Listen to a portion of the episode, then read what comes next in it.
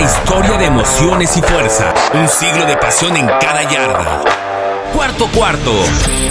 Amigos, ¿cómo están? Qué gusto saludarles. 11 semanas se han ido ya en la NFL y nos han dejado de verdad estos últimos partidos sensaciones pues agradables, de sorpresa, de, de análisis ya para lo que resta de la campaña y por supuesto perfilándose a la postemporada algunos equipos, otros que, que, de plano pues prácticamente se están despidiendo. Vamos a platicar de esto y demás en este podcast de cuarto cuarto junto a Yacades, junto a Rafa Torres, soy Alejandro Centeno, bajo la producción de Rodrigo Fernández de la Garza, mejor conocido como FO en el bajo mundo de la producción. bueno, no sé si bajo mundo. Mi querido Jack, ¿cómo estás? Gusto en saludarte. Gusto en saludarte, Alex. Buenos días, buenas tardes, buenas noches a todos los que nos escuchan. ¿Qué te puedo decir? Ya me habían reclamado que por qué las últimas veces no decía ese saludo, que ya se había vuelto característico. Y como bien dices, Alex, yo sobre todo te diría sensaciones sumamente interesantes las que nos dejó esta última semana de la NFL. Increíbles juegos. Creo que el, el, ambiente ya sobre todo en la conferencia americana de postemporada o de que cada partido cuenta para la postemporada empieza a permear en los jugadores. Ya cada partido en noviembre parece valer más que los de septiembre y octubre y ni hablar de lo que viene a partir de Acción de Gracias. Definitivamente, la verdad es que ya se están poniendo muy, pero muy interesantes, muy buenos los partidos y como dices, decisivos. Y también pues algunas sensaciones negativas, ¿no? Como el caso de las lesiones, ya estaremos platicando, por supuesto, de, lo que sucedió con Joe Burrow, que es una noticia, pues que la verdad eh, simbra a la NFL. Mi querido Patotas, Rafa Torres, ¿cómo estás? Hola Alex, bien, hola Fo, hola Jack, hola amigos, ¿cómo están todos? Y pues yo creo que nadie se ha dado cuenta, pero es la primera vez en 11 semanas que ni San Francisco, que ni Denver y que ni Dallas pierden. Obviamente porque San Francisco descansó. Por eso un día importante, un episodio importante. Todos, todos podemos decir que nuestro equipo no perdió esta semana. Oye, ¿estás feliz, Rafa? Y me imagino que ya le habrás cobrado alguna apuesta al tal Alfredo Tame. Por supuesto, ahí apostamos una gorra, la típica gorra de siempre, pero ya sabes que ahora ya no contesta y se hace tonto. Hay una diferencia Uy, entre no. ganar una apuesta y cobrar una apuesta, Alex. Entonces, ganarle la apuesta pasa de manera recurrente, cobrarla es así, es otra historia. O sea que es más difícil que, que los Jets no tengan la primera selección. O pues sea, mira, cobrarle como, una apuesta a Tame. Pues mira, hicimos la apuesta en el programa de radio de los sábados, entonces hubo mucha gente que le escuchó. Quiero pensar que toda esa gente va a presionar y Tame se va a ver obligado a darme mi gorra de Denver. Yo creo que es más ojalá, probable ojalá y así que Hacienda sea. te regrese, te dé tu devolución de impuestos a que Tame te pague la apuesta. Qué Pues cosa. veremos. Bueno, pues vamos a arrancar, muchachos. Vamos a arrancar este. Sabes que en el programa del sábado ya, ya hablaremos de ese tema, ¿no? Y, y ojalá y, y Alfredo Tame haga, se haga responsable, ¿verdad? De esa derrota. Porque además yo lo vi en redes sociales muy gallito y que no, y que Miami, que los broncos no traen nada y bla, bla, bla. Y tómala. Y tómala, así así fue. Ahí estuvo en redes sociales atacando, ya ves que ahora anda muy activo, que tiene a su banda muy cercana. Y estuvo atacando toda la semana y después ya muy calladito, ya no dijo nada. Oye, Rafa, pues mira, vamos a arrancar con ese tema. Eh, Miami contra Denver. Para mí, Miami fue una de las decepciones de la semana, precisamente por ir a perder contra Denver. Pero quiero escuchar tu punto de vista. Eh, ¿Qué sensaciones te dejaron los Broncos después de ese partido?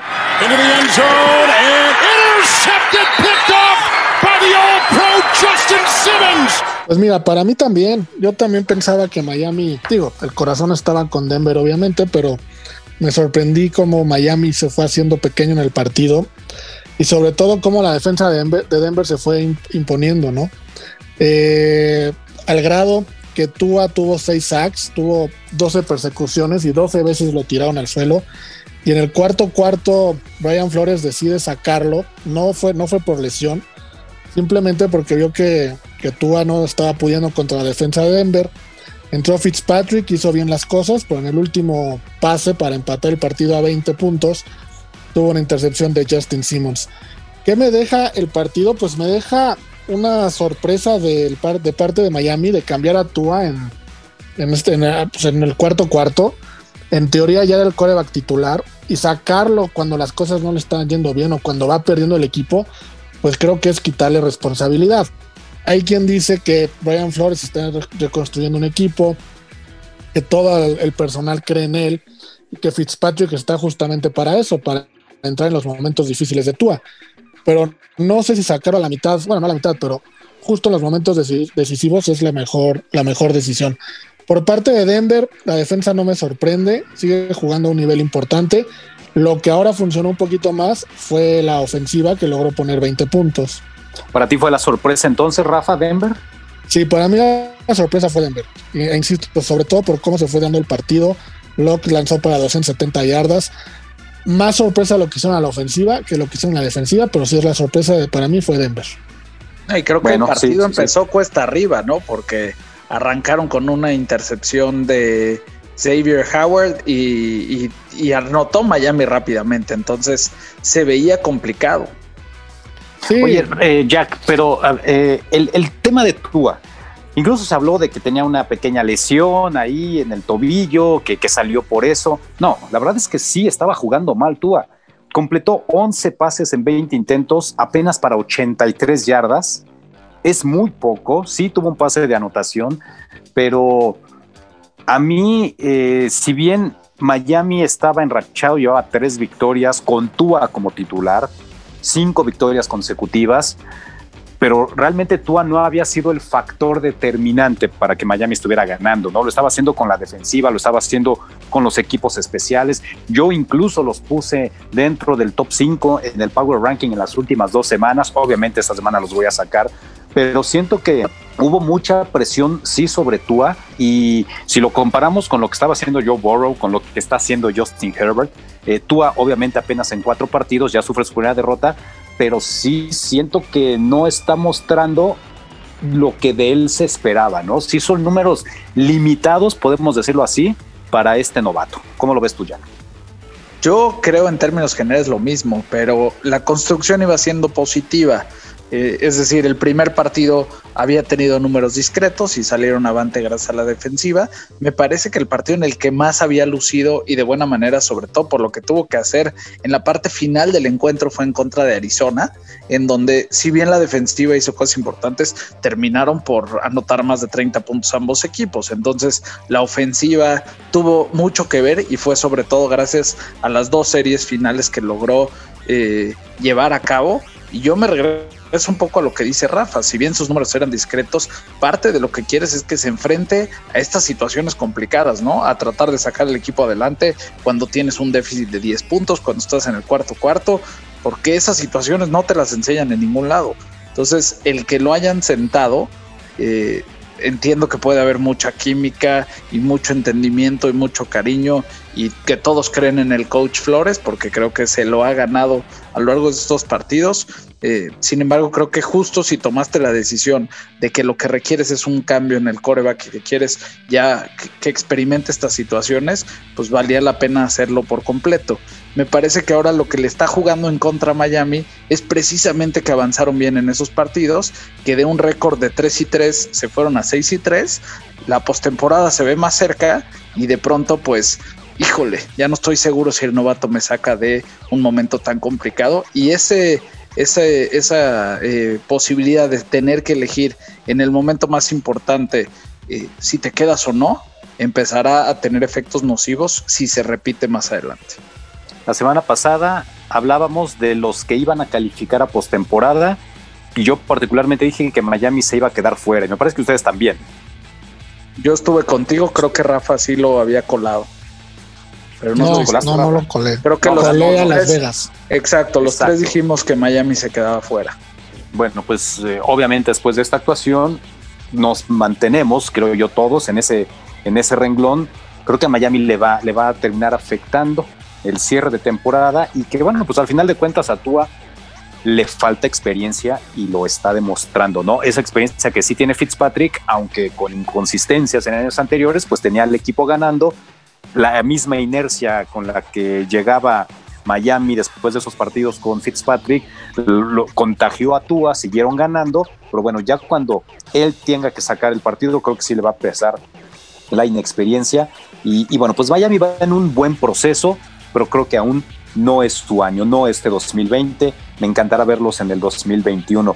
Eh, vayámonos eh, con otra situación. Bueno, para mí Miami es una de las decepciones, de, me adelanto en ese sentido, de esta semana, precisamente porque después de cinco victorias que acumularon, eh, el perder contra los Broncos no estaba, creo yo, en el presupuesto y más pensando en pelear la postemporada. Bueno, Jack, los vaqueros, sé que para ti es la sorpresa de la semana y creo que con justa razón. ¿Qué le está pasando a los vaqueros? No creo que contra Pittsburgh mostraron síntomas de mejoría y bueno, contra Minnesota creo que lo confirmaron, ¿no? Looking end zone, he throws. What a catch! CD Lamb for a Cowboys touchdown. Sí, creo que la primera mitad en contra de Filadelfia había sido buena Creo que los primeros tres cuartos en contra de Pittsburgh habían sido sumamente positivos y lo que más me gustó contra Minnesota fue lo que pudieron hacer en el cuarto cuarto, ¿no? Si bien creo que parte de lo positivo es que todo el partido estuvieron cerca, en momentos arriba, en momentos abajo, pero vaya, la defensa mostró vida en algunos momentos, tanto generando eh, eh, turnovers o intercambios de balón, como con esas detenciones clave en el último cuarto del partido. De nuevo pudieron establecer el juego terrestre. Vaya, en todo el año Ezequiel Elliott no había podido correr para 100 yardas algo que parece completamente impensable para un corredor de ese calibre. Si bien es cierto que la línea ofensiva no está completa, sí tiene algunas piezas como para poder desarrollar ese juego. Creo que Andy Dalton fue efectivo en los momentos importantes, excepto por una intercepción que, que fue parte de lo que complicó en cierto momento el partido. Pero bueno, era un equipo, el de Minnesota, que venía encarrilado, que venía enrachado, tres victorias consecutivas, que estaba jugando en casa, que por fin se había podido quitar Kirk Cousins este, esta sombra o este tema encima de no poder ganar el lunes por la noche. Y de pronto, pues los vaqueros los regresan a la realidad. Inclusive creo que eh, hace algunas semanas en este espacio platicábamos de quiénes eran los peores equipos de la liga, ¿no? Y, y, Minnesota y Dallas estaban peleando por ahí dentro de los peorcitos. Minnesota se despegó después de ese momento pero creo que esto tiene que eh, ser parte de lo que construyen adelante para los vaqueros.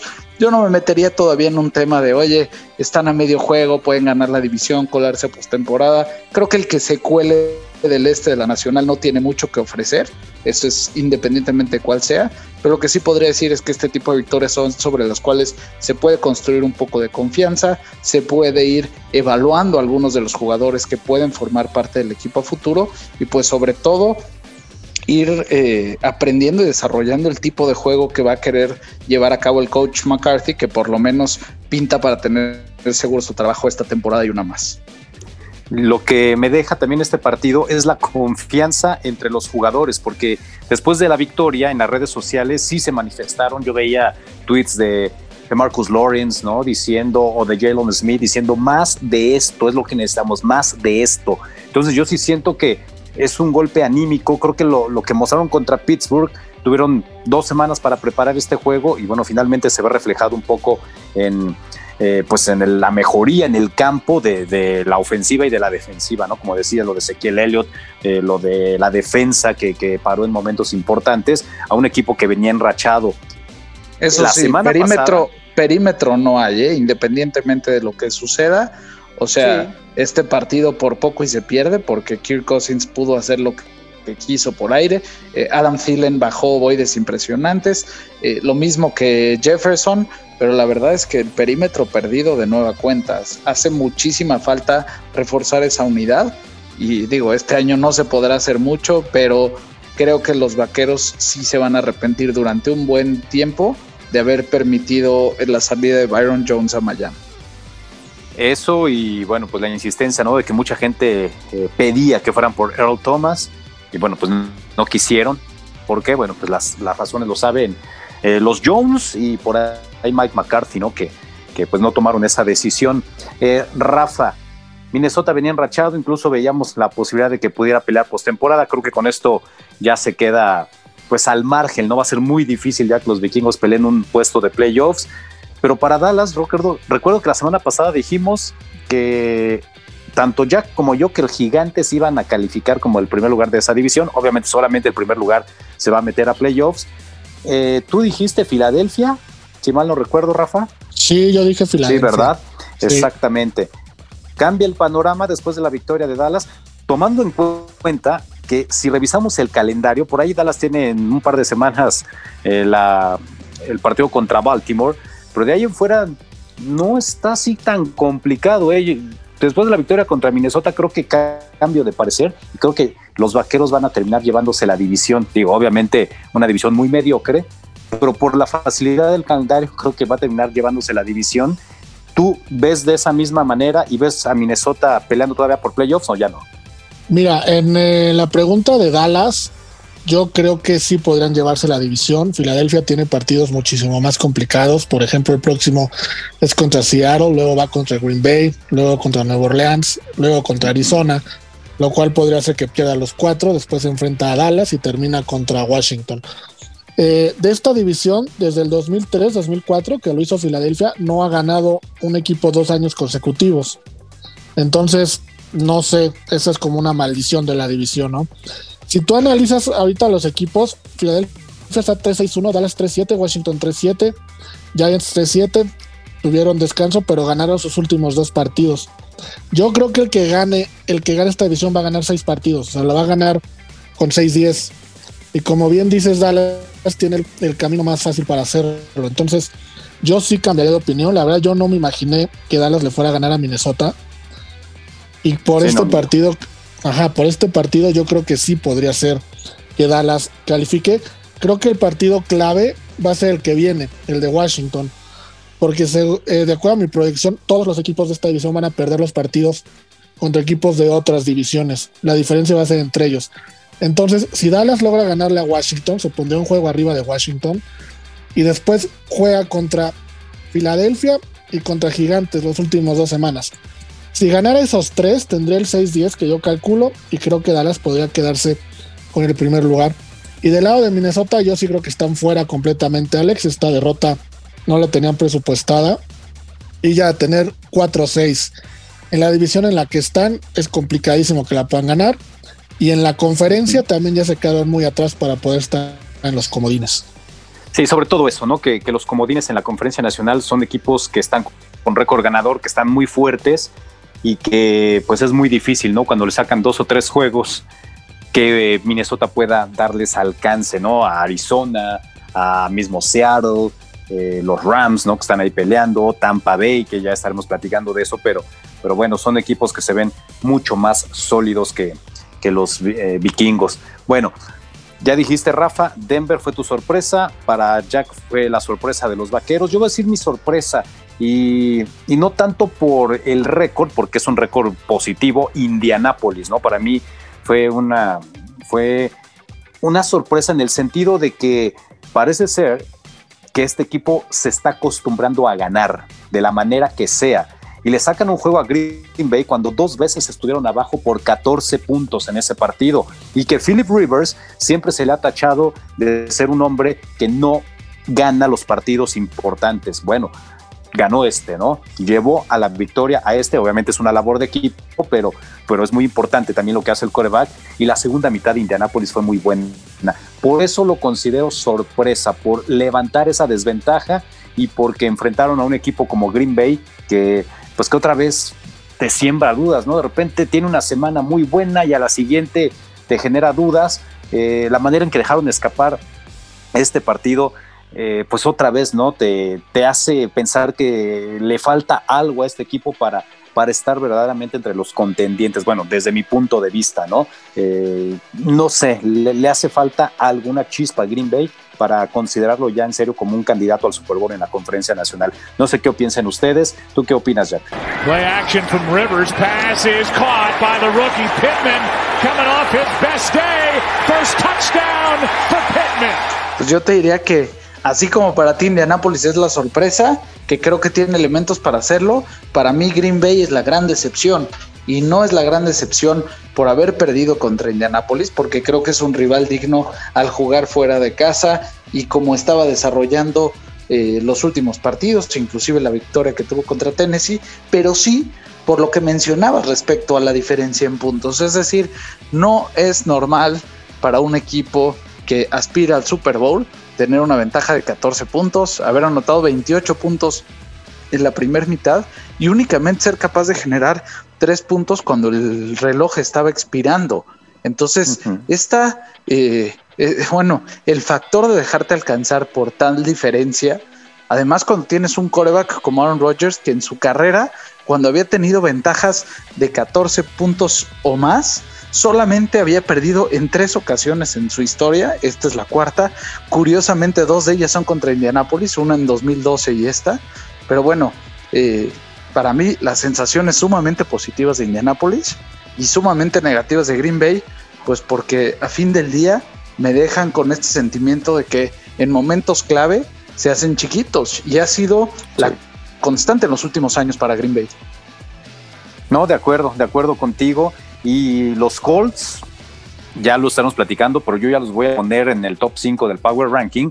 Es un equipo que, viene jugando muy bien y sobre todo las segundas mitades. Hay que recordar lo que le hicieron a Tennessee Rafa y ahora en esta segunda mitad contra Green Bay, dos equipos contendientes, dos equipos con récord ganador que seguramente estarán en postemporada y los Colts, por eso decía yo, están empezando a acostumbrarse a ganar, están aprendiendo a ganar los partidos como sea y sobre todo con muy buenos ajustes de Frank Reich en las segundas mitades.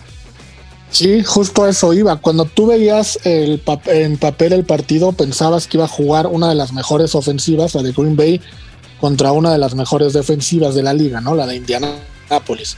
Pero cuando empieza el partido y ves que Indianapolis recibe 30, 28 puntos en, la primera mitad, pues dices, dices, esta no es la mejor defensiva de la liga, no es ni siquiera cercana a ser una de ellas hacen ajustes interesantísimos en el medio tiempo y después solo reciben tres puntos entre el tercer cuarto, el último cuarto y el tiempo extra.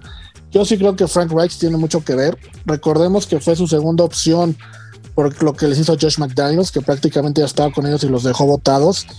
Frank Reich llegó y ahora está logrando lo que mucha gente en Indianapolis no pudo hacer, que es tener a todo el equipo unido, tener a todo el equipo eh, pensando en un mismo objetivo y ahora la próxima semana, si le ganan a Tennessee, yo creo que ya estarían, no sé si al nivel de Pittsburgh y Kansas City, que son los más importantes de la conferencia americana, no sé si yo los pondría ahí, pero ya tendrían un juego arriba de Tennessee, tendrían el tiebreak a su favor. Y con esa defensa, en un partido eh, contra Pittsburgh o Kansas City, no hay alguien que no les pueda dar una oportunidad. Entonces, yo también, yo también como tú, no sé si los pondría en mi top ranking todavía, pero sí ya los veo como un equipo importante y serios contendientes a ganar su división. Definitivamente, ¿no? Y, bueno, pues están jugando cada vez mejor. Dentro de las decepciones, Rafa, ¿tú a quién consideras? Digo, ya, ya nos decía Jack que para él Green Bay es una de, de las grandes decepciones esta semana. Yo comenté que Miami para ti, ¿quién es una de las decepciones de esta semana, Rafa?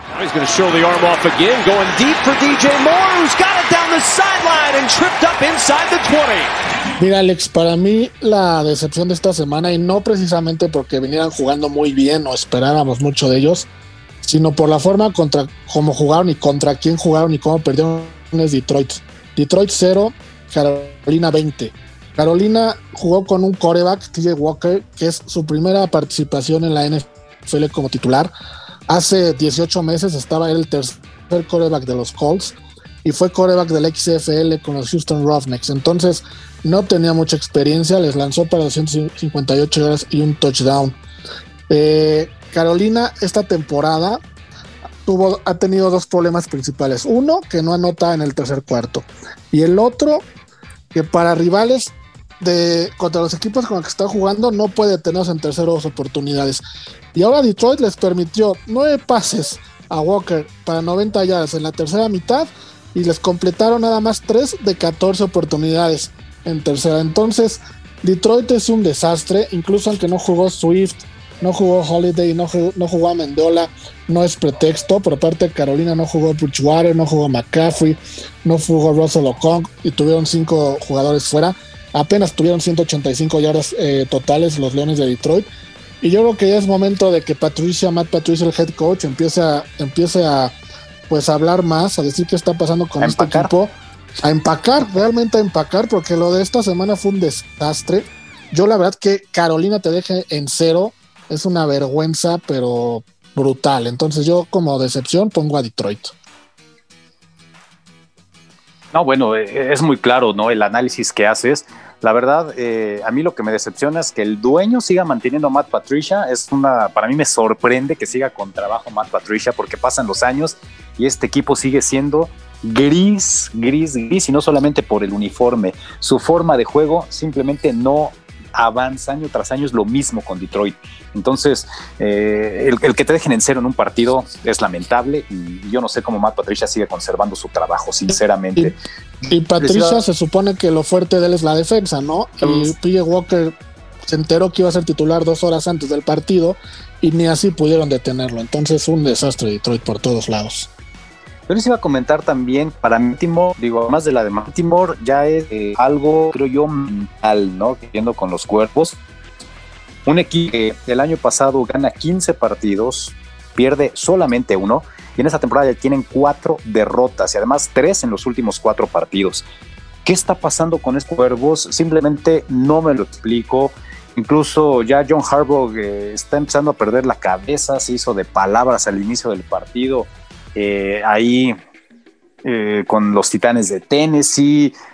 En fin, creo que eh, se le está saliendo el equipo de control y estos cuervos, que para muchos eran los grandes favoritos en esta temporada por el antecedente de la campaña 2019, pues simplemente creo que pueden ser una de las grandes decepciones. Ya cayeron al tercer lugar de la división. La manera en que perdieron contra Tennessee fue pues igual increíble después de tener una ventaja amplia, se alcanzaron, ellos tuvieron que empatar al final del partido y bueno, en el tiempo extra eh, los mata Derrick Henry y los Titanes de Tennessee.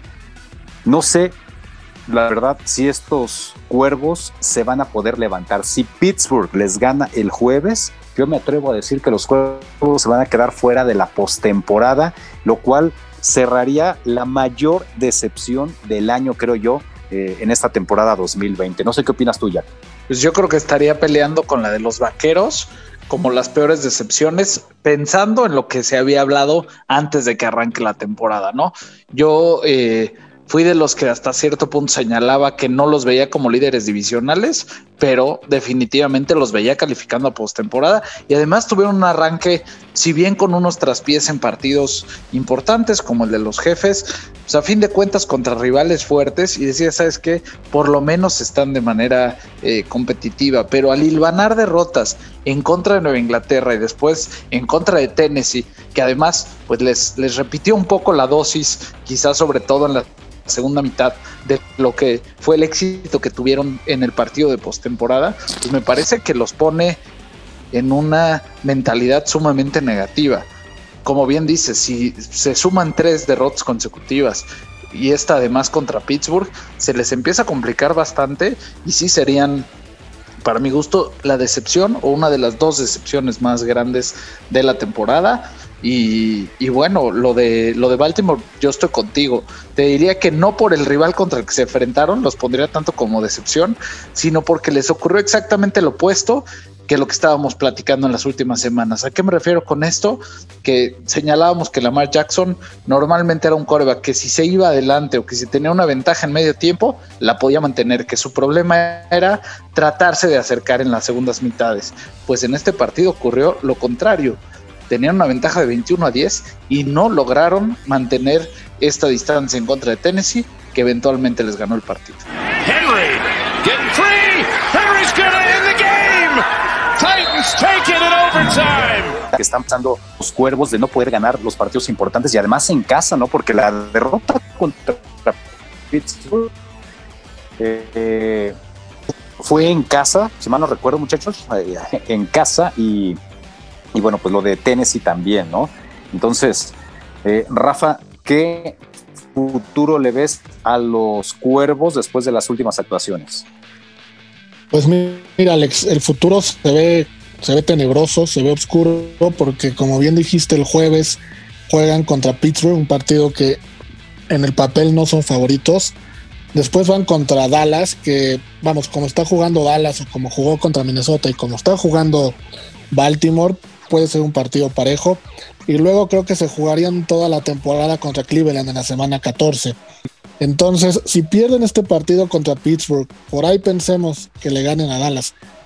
Pero llegaran a perder contra Cleveland, como bien dices, yo los veo fuera. Eh, creo que Lamar Jackson no ha tenido la proyección que muchos pensábamos que iba a tener, no avanzó en su desarrollo, eh, sobre todo al momento de lanzar pases como pensamos que iba a darse. Y ahí es donde Harbaugh está un poco desesperado y donde pasa todo lo que tú estás diciendo. Por aire no asustan a nadie, no avanzan y por tierra ya son muy predecibles. Entonces, creo que todo el tema se basa en que Lamar Jackson no evolucionó. Algo hizo Harbaugh y algo hizo Baltimore la temporada pasada que ayudó a que Lamar evolucionara. Ahora no lo están haciendo o no está funcionando. La temporada terminará hoy, están fuera y como bien dices, para mí también serían uno, el, el fracaso número uno de la temporada. Sí, porque pues repetimos, ¿no? Después de la opción el año pasado, 15-1 no fueron 14-2 fue el mejor equipo, eso sí, de, toda la NFL con ese récord de 14-2 y aún así no pudieron llegar a la postemporada. Y obviamente el pique contra Tennessee, porque Tennessee fue quien los eliminó la temporada pasada en ese juego divisional y ahora otra vez se presentan en Baltimore los Titanes y otra vez les vuelven a pegar. Creo que sí debe haber mucha frustración. Y bueno, por supuesto, los Ravens estarán jugando en Pittsburgh y se ve muy, pero muy complicado ese partido para los Cuervos, ¿eh? que creo que empiezan a flaquear bastante en esta temporada. Bueno. ¿Y crees, eh, Alex, que tenga razones de vestidor? Porque ahora eh, que preguntabas cuáles serán las razones, me pongo a pensar en dos situaciones particulares que me parecen dignas de mención. La primera fue eh, el altercado y la salida tan abrupta que tuvo el Thomas justo antes de que arrancara la temporada. Estás hablando de el mejor safety o uno de los mejores safeties de la liga que se pelea con uno de sus, de, sus compañeros de equipo y bueno, creo que toman una decisión adecuada, pero en ocasiones cuando llegas al punto de los golpes, quiere decir que hay mucha historia detrás o que hay elementos que están sucediendo alrededor. A veces es locura de uno, pero a veces es un tema colectivo. Por otro lado, en el draft, cuando vas por un corredor de renombre, por lo menos desde la perspectiva colegial como J.K. Dobbins, cuando Ingram acaba de tener un año tan sensacional, pues de repente dices, ¿sabes qué? ¿Por qué mueves algo que estaba caminando de buena manera y mejor no te enfocas en una posición como la de receptores, en donde estás flaqueando? Entonces quizás esa, esa lucha por algunas posiciones ha generado este malestar que termina por verse plasmado en el, en el juego en el campo. No, claro, y, bueno, tenían a Ingram y a Gus Edwards, la verdad es que yo también creo que no necesitaban un corredor, pero bueno, pues eh, así lo decidieron y, y bueno, creo que a John Harbaugh sí se le está empezando a salir un poquito el control. Adelante, Rafa.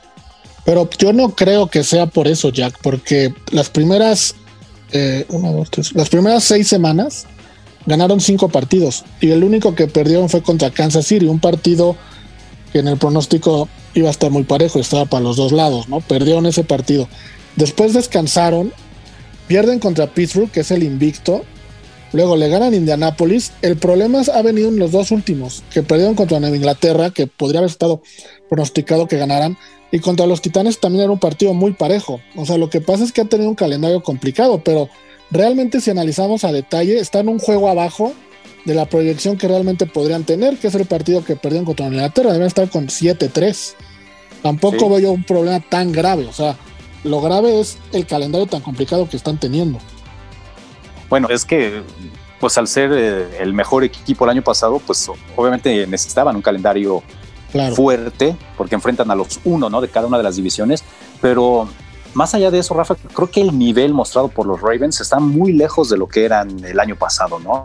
Eh, pues el mismo Lamar Jackson, ¿no? Está lejos de los números, está lejos de ser el, el, MVP, obviamente, ¿no? Ahorita nadie, nadie lo tiene siquiera en la conversación para MVP, ¿no? Entonces eso te habla de la baja de juego, entrecomillado, de Lamar Jackson, ¿no? Porque, pues, a Patrick Mahomes sí lo tenemos en la conversación para MVP, ¿no? O sea, mantiene el nivel. Lamar Jackson, nadie en estos momentos lo tiene como candidato. No, ni cercanamente a estar como candidato, que ahí es la parte que yo creo que lo que decía que no desarrolló o no eh, tuvo el desarrollo que estaba estaban muchos esperando, ¿no? sobre todo para lanzar pases. Su mecánica de lanzamiento es muy mala y ya los equipos le aprendieron a jugar a Baltimore. O sea, saben que nada más hay ataque terrestre, les mandan ocho hombres a la caja y ya Baltimore desaparece.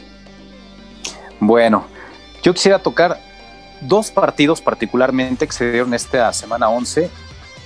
lo que sucedió el lunes, los Rams y los Bucaneros, creo que uno de los partidos más atractivos y lo que pasa con Tom Brady, ¿no? Que otra vez se va enojado, no, no se presenta al centro del campo a darle la mano a Jared Goff, ya empieza a hacer una actitud ahí como, pues la verdad, este, desagradable, ¿no? Para un hombre como Tom Brady que, pues que lo ha ganado todo y que es un ícono de la NFL y eh, para muchos es el mejor de la historia. Pues ahora resulta que cuando pierde se enoja y no va y saluda, eh, pero además jugó mal, ¿no? Hay que señalarlo de esta manera y los Rams sacaron un partido muy importante, 27-24, sobre Tampa Bay. Tampa Bay eh, pierde la oportunidad de, acercarse, de cerrar ahí la distancia con los Santos de Nueva Orleans, que bueno, también qué partido dio Taysom Hill. Creo que son temas que, me gustaría tocar puntualmente con ustedes. Rafa, lo de Tom Brady, ¿cómo, qué lectura le damos? Pues mira, Alex, la lectura que yo le doy es que es un cuate que no ha estado acostumbrado a, a perder, o sí a perder, pero no a tener partidos y estar en posiciones tan incómodas como las que ha estado en Tampa Bay.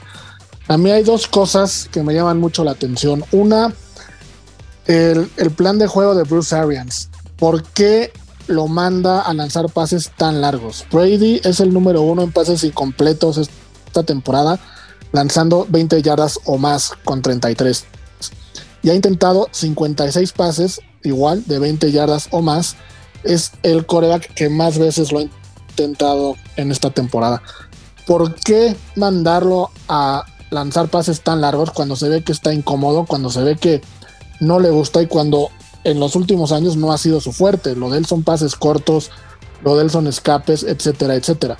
Entonces creo yo que está incómodo con el plan de juego, que está incómodo con Arians y se puede convertir una batalla de egos que ya tuvimos al principio de la temporada cuando Arians salió a decir y calmó todo diciendo que no pasaba nada, pero Brady sí estaba enojado. Y algo está pasando, ahora sí yo creo que aquí se está pasando algo incómodo en el vestidor con Brady y Arians, y es lo que está provocando todo. Y ya su enojo al final de los partidos a mí se me hace como un capricho niño chiquito consentido, la verdad, que no tiene razón de ser. O sea, eso sí. Alguien, ¿no? Sí, alguien debe hablar con él y decirle, Brady eres el mejor coreback de la historia, uno de los mejores, no puedes darte el lujo de hacer esas tonterías cuando te va mal, porque te ves peor, ¿no? Te ves, como dicen, hay que saber ganar, pero sobre todo hay que saber perder. Y Brady está demostrando que no sabe perder. Definitivamente. Bueno, en la situación de los pases largos, si Bruce Arians lo tiene como sistema y lo está mandando es porque confía en que Tom Brady lo puede hacer en que Tom Brady puede hacer buenas lecturas y puede poner buenos pases. Eh, si bien como bien señalas, ¿no? En, Nueva Inglaterra eh, los pases cortos era lo que más utilizaba, pero cuando lanzaba largo también lo hacía muy bien. Entonces yo creo que si se lo piden es porque saben que lo puede hacer. El problema es que no lo está ejecutando, está teniendo malas lecturas, está teniendo eh, malos envíos, se le están quedando o muy cortos o muy largos, eh, simplemente él está fallando. Entonces yo creo que sí tiene que ser autocrítico. Tom Brady, bueno, lo dijo, ¿no? Tengo que jugar mucho mejor de lo que estoy haciendo, ¿no? Lo dijo en la conferencia después del partido y, creo que él sabe precisamente que está fallando. Eh, repito, creo que más allá del sistema de que se siente cómodo no, si se lo están mandando es porque creo que todos sabemos que es capaz de hacerlo, pero el es que no lo está ejecutando, ¿no, Jack? Yo creo que no lo está ejecutando en los momentos en los que los tiene que ejecutar y sobre todo, eh, pues yo creo que la confianza, como bien dicen, la tienen. Además, parte del tema es que tiene las armas. O sea, cuando tienes a Mike Evans, cuando tienes a Chris Godwin, cuando vas por Antonio Brown, cuando le trajiste a Rob Gronkowski, digo, entiendo que son de diferentes cualidades cada uno, pero parte de lo que quieres es poder jugar con esa posibilidad de lanzar el pase largo. Entonces, creo que Tom Brady, a fin de cuentas, en, en sus buenos años con Randy Moss, sí podía hacer pases largos, quizás ahora sí el efecto de los años empieza a, pesarle un poco o también la falta de protección en la línea ofensiva. Digo, si bien es cierto que no ha sido eh, particularmente mala, no es a lo que lo tenían acostumbrado. Sí se le ven más momentos incómodos, sí se le ve un poco más golpeado y teniéndose que levantar en más ocasiones del campo de lo que quizás en los últimos años o sobre todo en, toda su carrera en Nueva Inglaterra le había ocurrido. Y, y, bueno, creo que ese es uno de los temas a considerar sí creo que Arians tiene que entender que si es la realidad, pues necesita aprovechar los pases cortos más que los pases largos y de pronto tener un bombazo, pero no tenerlo como parte de la base, porque eso fue también lo que le ocurría con James Winston. O sea, hay que recordar que es algo que le estuvo ocurriendo los últimos dos años también como entrenador de Tampa Bay y no es exclusivo de Tom Brady. De acuerdo, yo, yo también pienso que ya empieza a afectar el tema de la edad, ahora sí. Eh, antes no veías que, fallara estos pases con tanta frecuencia, ¿no? Y ahora lo, está haciendo Tom Brady, creo que sí es parte, como bien hablas, de la presión que, de repente o, la no tan eh, sólida protección que pueda tener eh, semana a semana. Bueno, eh, otro de los partidos que quisiera tocar también, lo de Taysom Hill y los New Orleans Saints. Yo pensé que se iban a caer un poco con, con la salida de Drew Brees, y caramba, Taysom Hill, qué clase de atleta es. Es un tipo que hace lo que se le da la gana en el campo. Puede recibir pases, puede correr con el balón, puede lanzar bien, puede bloquear, puede regresar patadas. Bueno, hace todo en el campo y todo lo hace bien. ¿Qué, qué, qué opinan de esto? ¿Cómo lo viste, Rafa? Hill loading up, lofting deep, going down there for caught. Pues como tú dices, Alex, eh, yo también pensé que sin Drew Brees Nueva Orleans eh, se iba a caer, no a lo mejor no perder con Atlanta, pero sí tener un partido más parejo. Y Tyson Hill nos sorprendió, a mí me sorprendió desde el momento en que anunciaron que él iba a ser el coreback titular. Yo esperaba que fuera James Winston, y Tyson Hill lo siguieran usando en jugadas sorpresa o en algunas jugadas especiales nada más, como cuando está Drew Brees.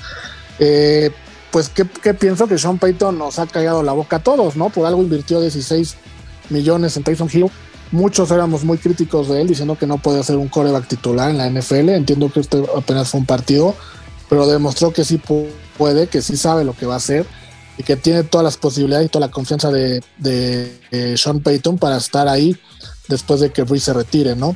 Ahora, yo nada más como pregunta, tomando en cuenta lo que, como es Sean Payton y todo lo que hace, jugaron contra Atlanta, luego van contra Denver y luego juegan contra Atlanta otra vez. ¿No se imaginarían que en el próximo partido contra Atlanta ponga Winston de titular y ahora Atlanta se enfrente a un coreback y contra un esquema ofensivo que no hayan visto y que no hayan estudiado? Podría ser también por ahí, ¿no? Sería mucho riesgo, Desde mi punto de vista. Yo no lo veo este, ocurriendo. No, yo, yo de, hecho la semana pasada yo decía que me gustaba más el hecho de que iniciara Taysom Hill como coreback que el propio James Winston y al final eso sucedió. No lo veo cambiando, ¿no? O sea, sí es un coach innovador, de repente se pone creativo y lo que tú quieras, pero a la vez es conservador, ¿no? Y, en ese sentido creo que, mm, digo, estoy seguro que lo de James Winston es rompas en caso de emergencia, ¿no? Y si tiene a Taysom Hill, que además lo hizo bastante bien y te da ese aporte de, las read option y que puede correr con el balón, yo creo que se va a mantener con él, ¿no, Jack? Sabes qué? que además eh, es lo que más sentido hace para el futuro del equipo. ¿A qué me refiero con esto? A fin de cuentas, con James Winston tiene un contrato un año que pues eh, tiene, tiene esa vigencia. Y con Taysom Hill le pagaron mucho más dinero, le pagaron más de 20 millones de dólares por dos temporadas y entonces vale la pena saber si es alguien que puede llevar al equipo o no.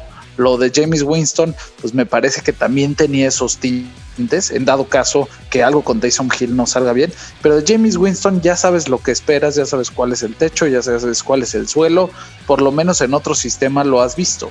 Con Tyson Hill lo único que sabes es su capacidad de sorprender, que no es lo mismo cuando ya tiene que desarrollarte un partido completo y pues Nueva Orleans está en ese momento o esa disyuntiva, ¿no? El, el, factor de seguir desarrollando, tratar de seguir trabajando con él, pensando que, pues bueno, a lo mejor el par de golpes que se llevó Drew Brees también son muestra de la edad, ¿no? El que de repente, no, no quiero hacer de menos esos golpes, pero que de repente con dos caídas resulte que tienes 11 fisuras o 11 problemas en, en diferentes, este costillas y que además tengas un pulmón ponchado, pues empieza a hacer notar que no vas a aguantar esos golpes y es mejor tener entendimiento de si al cuate que le estás pagando más te sirve para eso o no. Entonces, yo originalmente con todo lo que se había mencionado, pensé que iba a ser James Winston. Era el mensaje que nos llevamos el martes cuando grabamos el podcast de la semana pasada. Y cuando evolucionó dije, pues claro que me hace todo el sentido. Volviendo a lo que decías, Rafa, no veo a Sean Payton cambiar de decisión a menos que tuviera un desempeño paupérrimo Tyson Hill. Bueno, pues estamos en eso, eh, los tres. Vaya, es que de verdad, de la semana, no sé, me gustaría hablar de todos los partidos, pero la verdad es que el tiempo tampoco eh, pues nos da para tanto, ¿no? Yo creo que vamos a dejar el análisis ahí. Lo de Kansas City contra los Raiders fue espectacular. Los Raiders, la verdad es, es un equipo que va en claro ascenso y, y, me gusta mucho lo que está haciendo. Qué trabajo le costó a Kansas City, pero bueno, la magia otra vez de Patrick Mahomes lo sacó adelante y con menos de dos minutos movió el balón tan fácil que, que caramba, ¿no? Lo, lo de Mahomes es, es, de otro planeta, ¿no? Pero también me gusta mucho lo que están haciendo los Raiders y creo que se viene una rivalidad en los próximos años intensa y muy buena entre estos dos equipos. No sé si quieren agregar algo rápidamente sobre ese partido, Rafa. Mahomes to the end zone, wide open, touchdown, Kelsey. Es rápido lo que tú dices, Alex. Eh, Las Vegas no está tan separado de Kansas como muchos creemos, ¿no? Como pareciera ser en el, el papel rápidamente. Eh, me parece que es un equipo, como tú dices, que está ganando una muy buena rivalidad con los Chiefs o retomando lo que alguna vez existió. Eh, y nada más como anécdota, en el primer partido que jugaron entre ellos en la semana 5, donde ganaron Las Vegas, el camión de Las Vegas, el autobús del equipo, dio una vuelta alrededor del estadio en forma de celebración como vuelta olímpica y los Chiefs lo tomaron mal y uh -huh. pues de ahí viene ya una nueva rivalidad y se nota ahora sí que los Raiders no le tienen miedo a los Chiefs, porque antes, hace unos años, jugaban con un miedo terrible. Para atreverse simbólicamente a dar esta vuelta, a jugar como jugaron, pues yo creo que sí se vio una rivalidad importante. Lo siento por Denver, porque yo creo que estos dos van a estar liderando la división un buen rato. Es que esa división va a estar durísima, ¿no? Lo de Justin Herbert también con, con los Chargers, el equipo también, creo que denle un año más a Justin Herbert y, va a estar ahí, ¿no? Y los duelos que se va a agarrar con Mahomes, esa división del oeste de la americana va a ser muy divertida en los próximos años, ¿no, Jack? Sí, creo que tiene todo desde los entrenadores y los distintos jugadores como para poder ser de las que más llamen la atención. Y creo que mientras esté Mahomes por ahí, Andy Reid, Chucky Gruden, vamos a tener con qué entretenernos. Y de mientras, pues Broncos y Chargers haciendo esfuerzos tanto a nivel coreba como a nivel jugadores para tratarlos de alcanzar y desarrollar esquemas de juego que les dificulten el accionar. Entonces, eh, pinta sumamente, sumamente divertida. Bueno, señores, momento de hablar del Power Ranking. Hubo modificaciones después de los juegos de este fin de semana. Jack, ahora empiezo contigo. ¿Cómo queda tu Power Ranking?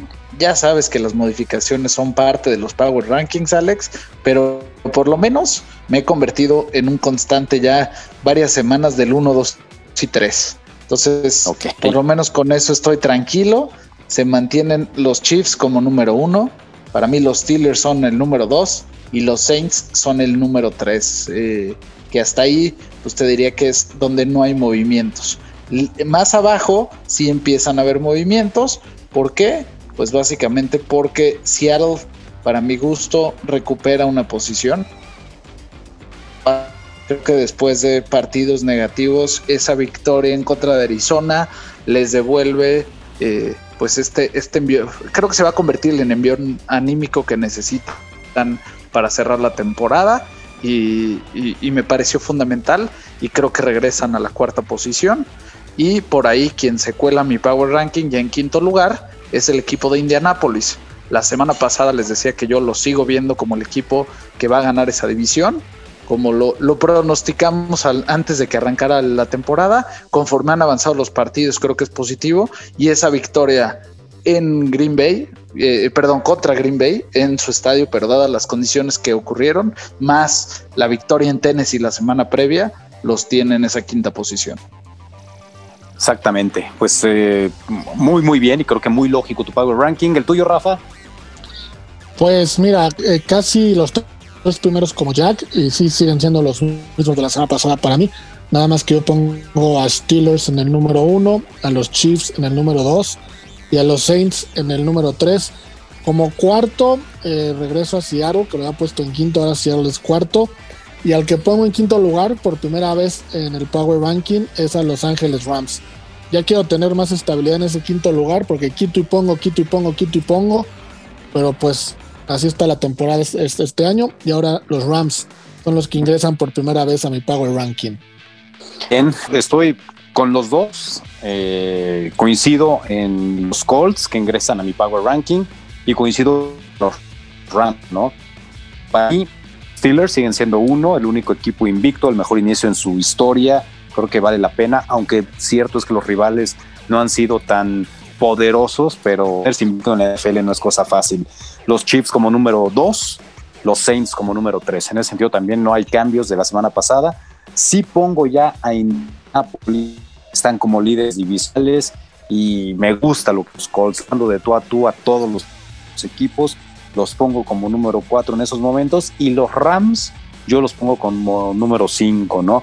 Creo que con ustedes no coincido en los Seahawks. Eh, los Rams ya derrotaron a los Seahawks hace un par de semanas, entonces también es la balanza hacia los Rams, eh, que además muy bien contra, los mineros de Tampa sobre todo son líderes divisionales. Muchachos, pues nos espera una jornada 12, una semana 12, con tres partidos el jueves con buenos encuentros el fin de semana. Yo ya me estoy saboreando el duelo entre Mahomes y Brady, eh, porque bueno, no podemos ocultarlo, pese a, los malos momentos que tiene Brady de repente, a Mahomes estoy seguro que sí le va a ir a dar la mano, pase lo que pase en el partido. Y, y bueno, pues es de los juegos que más me llaman la atención para la semana 12. ¿Tienen ustedes alguno en especial, Jack?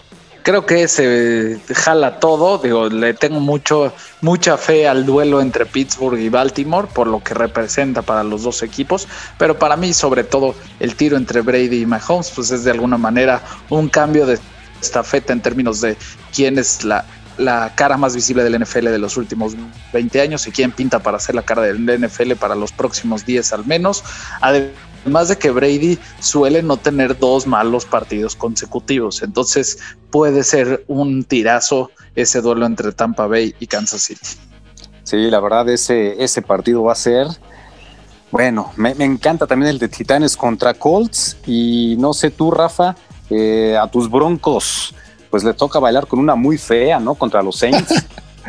sí, complicado, complicado. Abrió la línea en más cinco y medio para Denver, lo que no los hace no nos da muchos, muchas posibilidades, pero yo me quedo también con el partido de tenis en contra de Indianapolis, creo que va a ser uno de los mejores de la, de la semana. Y otro que normalmente esa combinación de equipos, independientemente de cómo llegan, dan partidos interesantes, es el de Chicago en contra de Green Bay, eh, uno de los clásicos más añejos de la liga y normalmente tienden a ser partidos muy divertidos, muy parejos. Vamos a ver esta, esta semana cómo les va a ver si levanta Chicago un poco, ¿no? Que ofensivamente ha jugado terrible en las últimas semanas. Y bueno, Washington Dallas, los vaqueros van a ganar el partido, ¿eh? Escúchenlo de una vez para que después no me digan que, ay, bueno, van a ganar y se van a vengar de esa derrota que sufrieron contra Washington hace algunas semanas, ¿o no, Jack? Híjole, yo no estoy eh, tan seguro, Alex. Me encantaría que sí sucediera, pero la verdad es que es que creo que Alex Smith está haciendo las cosas sumamente bien también. Y, creo que los tiene en los partidos. El equipo de Washington tiene un buen juego terrestre, tiene receptores que le pueden complicar la vida al equipo de los vaqueros y defensivamente hasta el momento lo han hecho mejor. Entonces yo, yo no cantaría victoria dadas las condiciones, pero ojalá y así sea. Creo que la ventaja es que anímicamente los vaqueros vienen en buen momento, aunque también Washington logró ganarle el partido al equipo de Cincinnati y en una semana corta jugar en casa pues, siempre tiene sus beneficios. Pero bueno, yo no estoy tan convencido, Alex, de que lo van a ganar. Me encantaría que así suceda, porque sí, este equipo del WTF o el WFT me tiene muy nervioso. Oigan, ahora que mencionaste a Cincinnati, se me olvidaba lo de Joe Burrow, qué lesión horrible, una vez más, otra más en la NFL y pues desgraciadamente con eso se acaba lo que pues era la primera temporada para la primera selección del pasado draft. Joe Burrow lo estaba haciendo bastante bien, pero bueno, ruptura de ligamentos de la rodilla izquierda y bueno, puede ser una lesión que incluso tarde hasta un año para recuperarse. Eh, terrible, ¿no? Lo, lo, de Joe Burrow y ojalá pudiera estar para el inicio de la próxima temporada, ¿no, Rafa? Lo veo complicado. Alex han pronosticado que va a ser de 12 a 14 meses para uh -huh. verlo de nuevo. Eh, entonces, posiblemente ni en la próxima temporada lo veamos, ¿no? Pero, pues sí, una desgracia del deporte. Ya le pasó a Bart esa temporada, al mismo Prescott. Eh, entonces, pues, pues nada, hay que esperar y ver cómo, cómo regresa Joe Burrow cuando esté listo y ojalá no sea el fin de una muy proveniente carrera que se debería venir. Se sale de la conversación entonces para novato del año, obviamente, con esta lesión. Justin Herbert o tienen algún otro, Jack? Yo ya sabes que me quedo con Herbert, entonces para mi gusto él está en esa posición y a menos de que pasara algo extraordinario, creo que se queda con ese título. ¿Tú, Rafa? Pues yo había puesto a Joe Burrow, Alex. Ahora con esto, pues obviamente se sale y, y ahora sí ya eh, coincido con Jack y voy con Justin Herbert. Bueno, yo creo que tiene que haber un jugador ahí también en la conversación para novato ofensivo del año y se llama Chase Claypool, el receptor novato de los Pittsburgh Steelers. Creo que también está teniendo una temporada espectacular. Lleva ya 10 touchdowns en 10 partidos. Así que es un jugador que también debería estar ahí en la conversación para novato del año. Muchachos, Fíjate, muchas me gracias. Gusta, me ¿Sí? gusta para agregarlo. Creo que normalmente la posición de coreback es más llamativa, pero lo que ha podido hacer por juego terrestre, por jugada sorpresa, por el juego aéreo, que esa es su función, me parece que es digno de señalarse. Y sí, sobre todo mientras van cayendo los corebacks, creo que él tendrá oportunidad al menos de ser considerado. Sí, yo creo que tiene que estar ahí en la conversación. Bueno, pues ahora sí nos despedimos. La verdad es que nos dio muchísimo, muchísimo tema esta semana. No sé, quisiéramos alargarnos más, pero fue ya nos está mandando señales obscenas por colgarnos tanto en este programa. Así que muchísimas gracias. Obviamente a nombre de FO en la producción. Rafa, como siempre, un placer. El placer es todo mío, Alex. no, muchas gracias a ti, a, a Jack, a Fo y a toda la gente que nos escucha. Un placer hacer este, este podcast. Por supuesto, Jack, como siempre, también un gusto. Un fuerte abrazo, Alex, y pues yo contento porque como nos pagan por minuto hablado, ya sabes que todo lo que te extiendes, pues eh, termina siendo redituable para nosotros, entonces no tengo ningún problema. Pues por eso, pero como sale de la cartera del productor, pues por eso ya nos está aquí diciendo que ya le cortemos. Bueno, soy Alex Centeno, muchísimas gracias por acompañarnos. La próxima semana regresamos con este podcast de cuarto cuarto. Hasta entonces. Ya tienes la información del fútbol americano.